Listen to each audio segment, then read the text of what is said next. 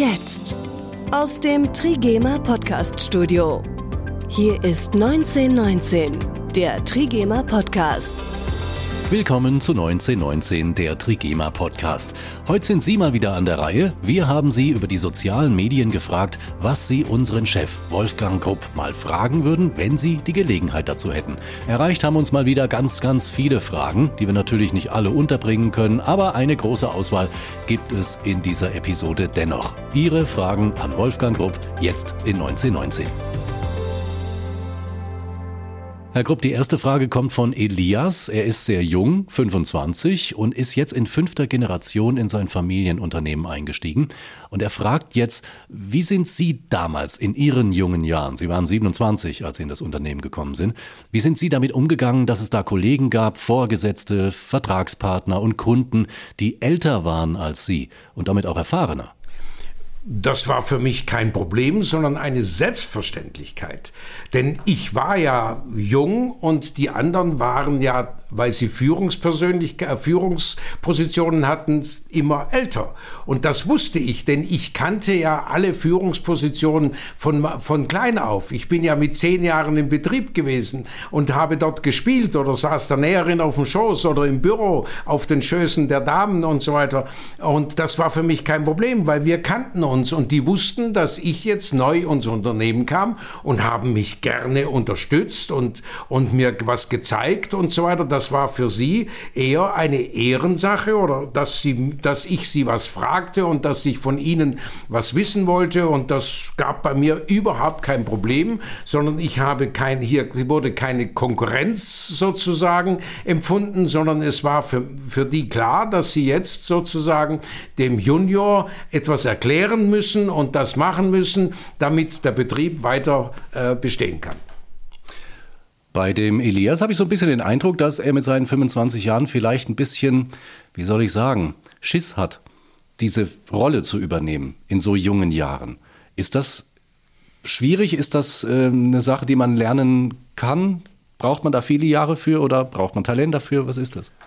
Das ist eine Frage, wie, was, wie es sich ergibt. Das heißt, bei mir war es ja so, dass ich ins Unternehmen kam, weil ich schon, während ich meine Doktorarbeit geschrieben habe, die ich später dann aufgeben musste, weil ich ins Unternehmen kam, das T-Shirt angefangen habe. Und wir haben ja nur Hausmarken gemacht, Unterwäsche, unter Karstadt leben, mit Karstadt leben, mit Kaufhof leben, mit Quelle leben, mit Versandhauskönige oder Kaufhauskönige denen haben wir die Unterwäsche gemacht äh, als Hausmarke. Und ich habe nun Trigema, die Abkürzung von Trikotwarenfabriken Gebrüder Meyer sozusagen, versucht, die Marke zu kreieren und habe das T-Shirt, ähm, damals auch Walt Disney T-Shirt, da hatte ich Exklusivlizenz, habe ich also äh, praktisch gemacht und habe die im Prinzip unter Trigema verkauft. Und die Nachfrage war sehr groß und dann waren wir im Betrieb, äh, war alles sehr positiv gestimmt, weil ich sozusagen etwas Neues angefangen habe und gleichzeitig die Hausmarken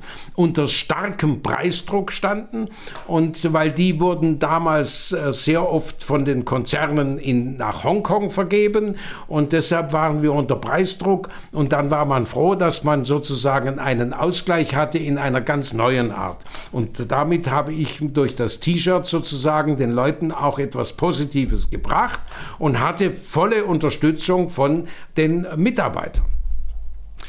Interessante Frage auch von Mike. Der scheint was auszutüfteln. Er sagt nämlich, wenn ich ein neues Kleidungsstück erfinden würde, wem könnte ich das bei Trigema zeigen, ohne davon auszugehen, dass man es dann einfach stumpf kopiert und es nicht mit mir zusammen produziert?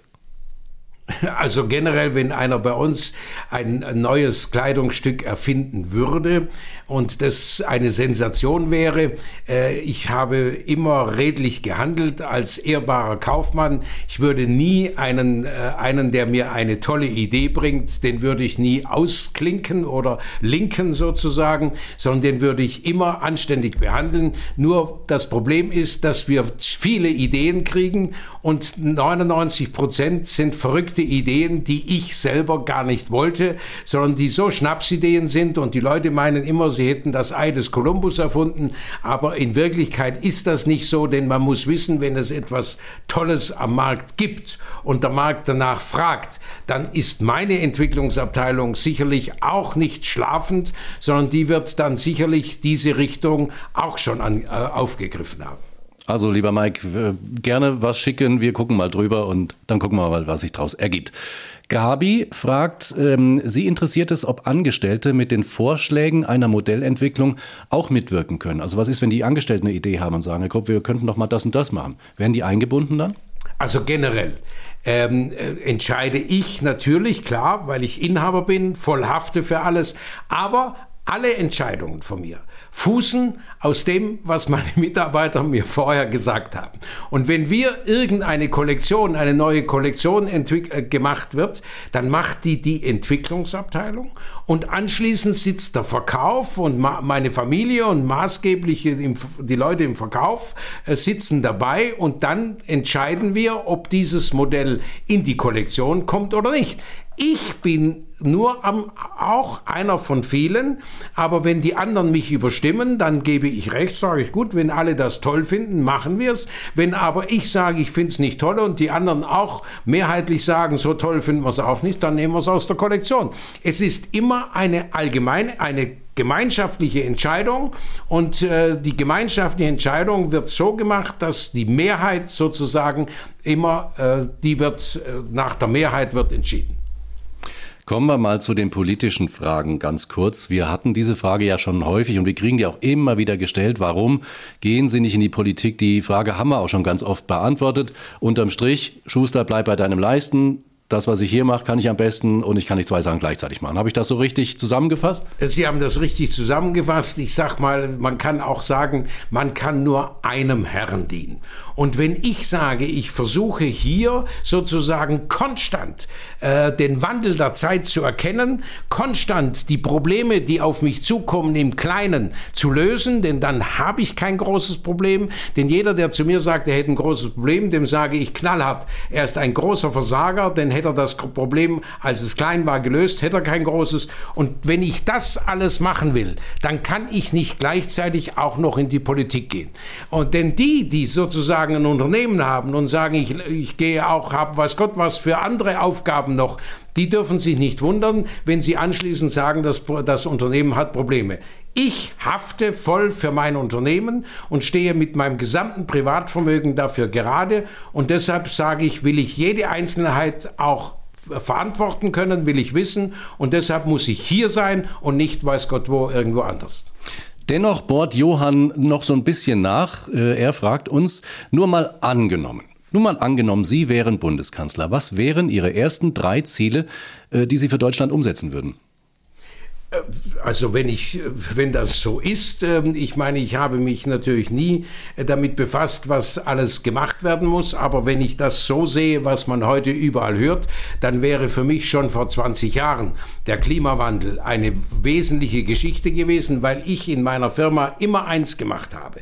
Ich habe das, was neu in irgendwo erfunden wurde oder neu auf mich zukam, wie Klimawandel oder sonst wo. Wir haben schon Anfang der 80er Jahre auf 100 Prozent Eigenstrom umgestellt, weil ich gesagt habe, dann bin ich autark, dann bin ich nicht abhängig vom Stromlieferanten und so weiter. Und so habe ich immer etwas gemacht. Ich habe Solardächer, als das plötzlich äh, möglich war, habe ich alles, was möglich war, bei uns in die Firmengebäude und Testgeschäfte mit Solar Solardächer eingedeckt. Das heißt, ich habe immer den Wandel der Zeit versucht, rechtzeitig einzuleiten, zu machen, weil ich kann in Deutschland produzieren, aber ich muss nicht die Masse produzieren, ich muss neue, neue Dinge machen und muss den Wandel der Zeit rechtzeitig erkennen, dass ich immer mit vorne dabei bin. Das wäre ein Ziel. Drei, fragt danach. Also Klimawandel. Noch zwei weitere Ziele, wo Sie sagen, das ist dringend notwendig in Deutschland? Die Haftung? Äh, gut, also wenn Sie das ähm, äh, ansprechen, selbstverständlich. Äh, was dringend notwendig wäre, dass wir wieder die Verantwortung in den Einzelnen zurückbekommen. Das heißt, simpel gesagt, nicht der Lehrer ist verantwortlich, wenn das Kind schlechte Noten schreibt, sondern der Vater oder die Mutter. Die, die Eltern haben die Verantwortung als erstes fürs Kind und nicht der Staat. Und so habe ich als Unternehmer und Inhaber der Firma Trigema als erster die Verantwortung für meine Firma und hafte dafür persönlich. Das heißt, wenn es hier schief geht, dann lasse ich nicht den, die Gläubiger sozusagen sitzen und die Mitarbeiter sitzen in Hartz IV, sondern ich hafte hafte mit allem, was ich habe äh, dafür und deshalb sind meine Entscheidungen überlegter, verantwortungsvoller und vor allem nicht der Gier und dem Größenwahn ausgesetzt. Das dritte denken wir uns noch aus, da geht es garantiert noch. Und ich hätte, da, da, kann ich noch anfügen, ich hätte der in der Politik schon lange eingeführt, dass die, die persönlich haften und Verantwortung zeigen, dass die anders besteuert werden. Als Beispiel, denen hätte ich 50 Prozent Einkommensteuerrabatt gegeben dann würden viele, weil sie der Steuer überall nachlaufen, äh, in die Haftung gehen und dann wären sicherlich die Entscheidungen überlegter, verantwortungsvoller und eben nicht der Gier und dem Größenwahn ausgesetzt. Wenn es aber heute möglich ist, sozusagen etwas Neues zu machen. Geht's gut, wird kassiert. Geht's schief, dann überlässt man das der Allgemeinheit. Äh, die Mitarbeiter werden in Hartz IV geschickt. Äh, die Gläubiger kriegen ihr Geld nicht. Und die, die verantwortlich sind für das äh, Misslingen, die dürfen in der Insolvenz weitermachen und kriegen ihren Gehalt weiter. Wenn das ein Rechtsstaat ist, dann frage ich mich, wo ist hier das Recht? Das hätte ich längst geändert. Da schließt auch die Frage von Joachim an, was im Prinzip äh, dieselbe Antwort dann ergibt. Was erwarten Sie von der neuen Bundesregierung, die von der SPD geführt wird, schreibt er jetzt. Wir wissen es noch nicht. Zum Zeitpunkt des äh, Podcasts, wo wir den hier aufzeichnen, war das noch nicht klar. Wo sehen Sie die wichtigsten Stellschrauben? Das ist genau das, was Sie gerade gesagt haben.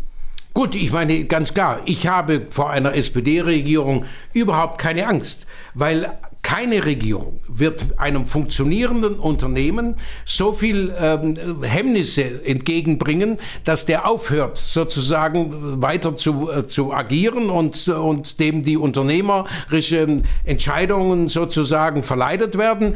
Denn jede Regierung, egal welches Couleur hat, wird, wurde in der Vergangenheit abgewählt, wenn die Wirtschaft nicht mehr funktioniert hat. Und deshalb sage ich, solange ein funktionierendes Unternehmen ist, wird jede Regierung, egal welches Couleur sie hat, diese Leute unterstützen und nicht gegen sie arbeiten, denn dann sind sie als erstes abgewählt. 1919, das Interview. Lassen Sie uns mal weggehen von der Politik hin zum Wein. Elmar schickt uns eine Frage. Er interessiert sich für den Wein, den man auch in den Testgeschäften kaufen kann. Schmeckt ihm gut, sagt er, und er würde gerne mehr darüber erfahren, über die Herkunft. Kommt das vielleicht von einem Weingut, das der Familie Grupp gehört? Äh, wie ist der Bezug zu Trigema mit dem Wein? Gut, also das äh, Weingut äh, ist äh, in, Frankreich, in Leroux, in der Gegend und das ist schon ein Lieferant, der uns schon 20 Jahre oder 30 Jahre, seit ich den Wein habe, beliefert. Und der Sekt kommt aus Deutschland, ist ein deutscher Sekt und das sind Lieferanten, die schon Jahrzehnte uns beliefern.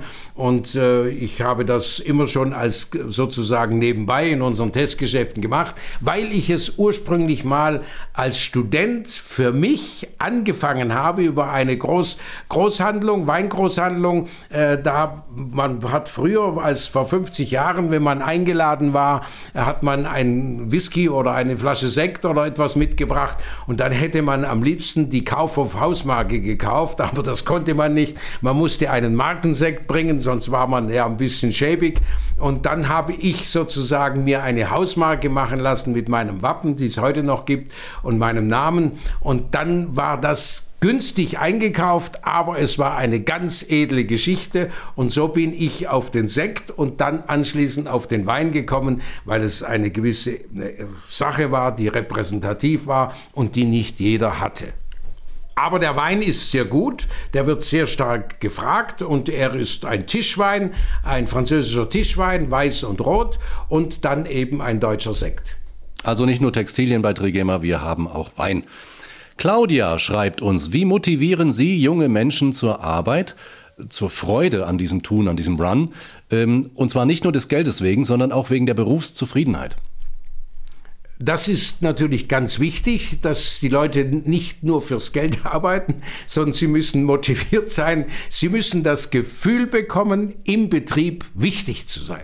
Egal, ob sie eine kleinere Position haben oder eine größere, ob sie nur eine, äh, das machen oder jenes machen. Wenn ich diesen Leuten begegne und sage, okay, die, ich weiß, das ist eine kleinere Position, dann gehe ich an denen vorbei und sage, sie machen das toll und sie sind toll und sie sind ganz wichtig und und gucken Sie das so und dann fühlen die sich geehrt, angesprochen und fühlen sich im Mittelpunkt. Und der Mitarbeiter muss, muss sie wissen, dass er nicht nur gebraucht wird, weil man ihn jetzt gerade braucht und morgen nicht mehr. Er muss wissen, dass er zu unserer Betriebsfamilie gehört und dass er einen garantierten Arbeitsplatz hat. Ich habe ja in meinen 52 Jahren noch nie eine Person aus Arbeitsmangel gekündigt, garantiere auch den Kindern unserer Mitarbeiter äh, die einen Arbeitsplatz, wenn sie nach der Schule zu uns kommen wollen, weil die Mitarbeiter, die bei uns sind, die ja bis zu 50, 51 Jahre im Unternehmen teilweise sind, weil sie mit 14, 15 15 kommen und dann eben mit 65, 66 ausscheiden. Und das, die fühlen sich zugehörig zur Betriebsfamilie und da sind sie stolz. Und als wir vor zwei Jahren das 100-jährige Jubiläum feiern durften, dann war das für die Mitarbeiter, auch weil Helene Fischer natürlich unser Stargast war, war das natürlich eine tolle Sache, dass sie bei Trigema Betriebsfamilie, dass sie zur Familie gehören. Und ich würde mal sagen, wenn Sie einen Mitarbeiter treffen, der bei uns zufällig und ihn fragen, wo er herkommt und er in Bollardingen wohnt, dann wird er wahrscheinlich nicht sagen, ich wohne in Bollardingen, sondern dann wird er Ihnen wahrscheinlich spontan sagen, ich komme daher, wo Trigema ist. Ja, das glaube ich auch. Das ist sowieso eine, eine sehr große Zusammengehörigkeit hier, gerade bei dem Fest, ähm, 2019 war es ja gewesen, ähm, hat man nur zufriedene Gesichter gesehen damals. Also nicht, nicht nur Helene Fischer war sehr zufrieden, sondern alle. Es war ein, ein großartiges Fest. Ist schon ein bisschen länger her, aber da zehren, glaube ich, die Mitarbeiter heute noch von. Ja, klar, gut. Ich meine, für mich ist das ja genauso noch eine Erinnerung. Äh, ich meine, 100 Jahre wird ja heute nicht jeder Betrieb. Das stimmt. Und ja. ich sag mal, und dann eben diese Betriebsfamilie, auf die war ich stolz, dass wir das präsentieren können. Gerade in der heutigen Zeit, wo ja das ganz immer noch immer seltener wird, äh, mhm. diese Zusammengehörigkeit, dieses Familiengefühl. Und, äh, und deshalb sage ich, und da waren die Mitarbeiter natürlich auch stolz. Und wir waren gegenseitig stolz. Ich war stolz auf die Mitarbeiter und die waren vielleicht auch stolz auf, dass sie bei Trigema eben äh, sind. Welche Menschen haben Sie denn in Ihrem Leben am meisten beeindruckt, will Peter wissen. Gut, wenn ich jetzt als Unternehmer spreche, dann gibt es natürlich tolle Unternehmer. Wenn ich einen Herrn Wirth nehme und sage, das ist ein tolles Unternehmen, der im Prinzip ähm, ein Milliardenunternehmen, der Tausende von Mitarbeitern beschäftigt, der aus kleinen Anfängen das aufgebaut hat. Und äh, ich sage mal, wenn solche Unternehmer, und so gibt es ja viele, und dann gibt es auch kleinere, die man natürlich weniger kennt, die Handwerksmeister, die im Prinzip ihren Betrieb führen, ähnlich wie ich auch führe, die, die, die Zusammengehörigkeit mit ihren Mitarbeitern demonstrieren und so weiter. Das ist noch das typische äh, sozusagen Unternehmerbild, das mir vorschwebt, aber das leider natürlich durch äh, Größenwahn und sonst was und ich verkaufe und ich mache oder wenn es schief geht, dann schmeiße ich eben hin und gründe neu, äh, wird dieses Bild eben manchmal doch etwas verwässert und nicht mehr so positiv dargestellt. Aus unternehmerischer Sicht äh, und wie ist es aus persönlicher Sicht? Gibt es da Menschen, wo Sie sagen, mein Großvater zum Beispiel? Ja gut, wenn ich persönlich jetzt sage, selbstverständlich, mein Großvater war natürlich für mich ein großes Vorbild. Er hat ja die Firma gegründet und äh, war beliebt in, im Unternehmen. Mitarbeiter waren äh, sein höchstes Gut. Das, die waren damals ja ähm, generell, ein Mitarbeiter fing damals an mit 14 und ging mit äh, 65 oder so in Rente. Also das war im Prinzip äh, selbstverständlich. Und wir haben generell, das habe ich von meinem Großvater ja bis zu drei Familienstämme gleichzeitig im Unternehmen. Das heißt, der Enkel ist schon da, äh, die Eltern sind da und die Großeltern sind auch noch da. Also dieses Familienzusammengehörigkeit, das gab es früher bei meinem Großvater und das habe ich weiter bewahrt. Haben Sie denn Vorsorge getroffen, dass Ihr Unternehmen, also Trigema, weiter in Ihrem Sinne so geführt werden wird, wie Sie es im Moment tun? Das fragt uns Reinhold. Ja, selbstverständlich. Äh, ich habe ja, ich war lange Junggeselle, ich habe spät geheiratet. Ich habe allerdings gesagt, egal wie alt ich bin, ich war 46, äh, als ich heiratete. Ich habe immer gesagt, meine Frau muss Anfang 20 sein. Sie hatte dann am Hochzeitstag ihren 22. Geburtstag. Und wir haben zwei Kinder, ein, eine Tochter und einen Sohn. Und selbstverständlich, die haben in, in England studiert, aber sie wollten nach ihrem Studium selbstverständlich sofort in die Firma. Und die sind jetzt sieben, acht Jahre in der Firma und äh, begleiten sozusagen und mich in allem, wie auch meine Frau. Und wir treffen, treffen Entscheidungen zusammen. Es ist kein Konkurrenzneid und nichts, sondern es ist selbstverständlich, dass die Kinder die Firma kriegen, allerdings nur ein Kind weil ich sage, die sollen sich ein Leben lang lieben und nicht ein Leben lang streiten. Deshalb kriegt ein Kind die Firma und das andere Kind kriegt was anderes. Ich muss aber gleich dazu sagen, dass äh, das Kind, das wahrscheinlich, das dann die Firma kriegt, wahrscheinlich eher benachteiligt ist, weil diese Hypothek Verantwortung, garantierte Arbeitsplätze, ähm, ist natürlich eine Riesenbelastung gegenüber dem anderen Kind, das was anderes kriegt, das freies Leben hat. Und welches Kind die Firma kriegt, entscheidet, welche Partner sie kriegen. Weil wenn ein Kind natürlich ins Ausland heiratet oder sonst wohin, dann kann es ja theoretisch die Firma nicht führen. Beide können es und äh, ich mute es beiden zu, da gibt es gar keine Diskussion, äh, die können es beide. Aber welches Kind, das muss meine Frau entscheiden. Sie wird mich ja mit Sicherheit weit überleben. Und äh, wenn ich es nicht mehr erlebe, dann muss meine Frau entscheiden, welches Kind es bekommt. Und das kommt auf die Partner drauf an. Hm. Aber dass das dann auch in Ihrem Sinne geschieht, wie können Sie sicher sein, dass die Kinder nicht irgendwann mal in 10, 20 Jahren sagen, äh, wir machen jetzt was völlig Verrücktes. Wir machen jetzt, keine Ahnung, irgendwelche Mode, die wir noch nie gemacht haben. Oder Schuhe oder weiß Das spielt gar keine Rolle. Jedes Kind hat weiß, wie ich es gemacht habe. Und wenn das Kind äh, die Firma bekommt, dann kann es machen, was es will. Es hat voll die Verantwortung. Und äh, ich sage, die Kinder, das Kind bekommt, ein Kind bekommt es kann damit machen, was es will. Es kann es verkaufen, kann alles machen, was es will. Nur wenn es schief geht, muss es auf die eigene Brust klopfen und sagen, der Papa oder die Mama haben es gut gemeint. Leider haben wir, äh, habe ich es jetzt anders gemacht und es ist schief gegangen. Aber ich werde keine Bedingungen setzen, sodass die Kinder sagen, ich habe solche Bedingungen bekommen, dass ich im Prinzip es nicht weitermachen konnte. Sie sind frei in der Entscheidung und müssen rechtzeitig den Wandel der Zeit erkennen. Erkennen Sie das, können Sie praktisch die Vorteile nutzen, aber Sie müssen wissen, die, der Sinn ist an für sich, so wie ich auch die Firma bekommen habe, natürlich in dem Gedanken, dass ich viele Vorteile nutzen kann, aber auch die Verpflichtung übernehme, diese Firma in die nächste Generation, nämlich meinen Kindern, weiterzureichen. Und das sollte auch die Aufgabe meiner Kinder sein, dass später die Enkel das weiterführen und Führungskraft werden sein werden. Max zum Beispiel schreibt äh, uns, wie haben sich Ihrer Meinung nach die Anforderungen an Führungskräfte in den letzten Jahren denn verändert? Gab es da eine Veränderung? War ein Chef nicht immer schon Chef und musste seinen Job gut machen? Ich möchte mal so sagen, ich kann das nicht beurteilen. Also bei uns hat sich nicht viel geändert. Ähm, meine Mitarbeiter, alle leitenden Mitarbeiter sind ja praktisch Lehrlinge gewesen bei uns. Äh, und äh, damit, weil ich wusste, dass natürlich ein Verkaufsleiter, äh, der sich aus Hamburg bei uns meldet, der wird nicht gerade der positivste sein. Denn wenn er sehr positiv wäre, würde er nicht nach Bollarding gehen. Dann hätte er in Hamburg wahrscheinlich einen Job.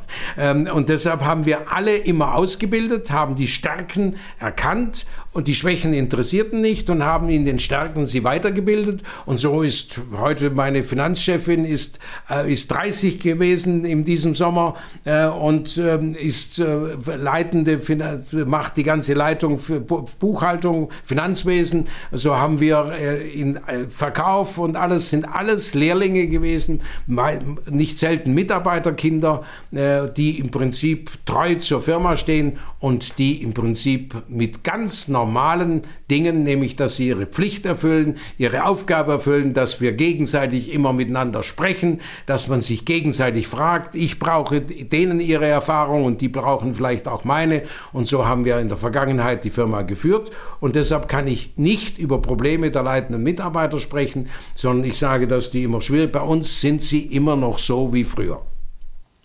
Klaus Bernhard hat uns noch eine Frage geschrieben. Damit wollen wir es dann auch abschließen äh, für heute. Könnte Ihr Konzept, das Konzept Made in Germany, auch in anderen Bereichen der Wirtschaft funktionieren? Äh, ich bin der Meinung, ja. Ähm, wir müssen nur eins wissen. Wir müssen nicht das, ein Massenprodukt fertigen in Deutschland. Wir sind ein Hochlohnland und müssen keine Massenprodukte, sondern innovative Produkte fertigen. Das heißt, wir müssen nicht das billigste Auto, sondern das innovativste Auto. Nicht das Billigtextil, sondern das innovative Textil. So wie wir als erste Cradle to Cradle und alles gemacht haben. Und so muss in allen Branchen. Wir müssen nicht die Billigschokolade, sondern wir müssen die Spitzenschokolade machen.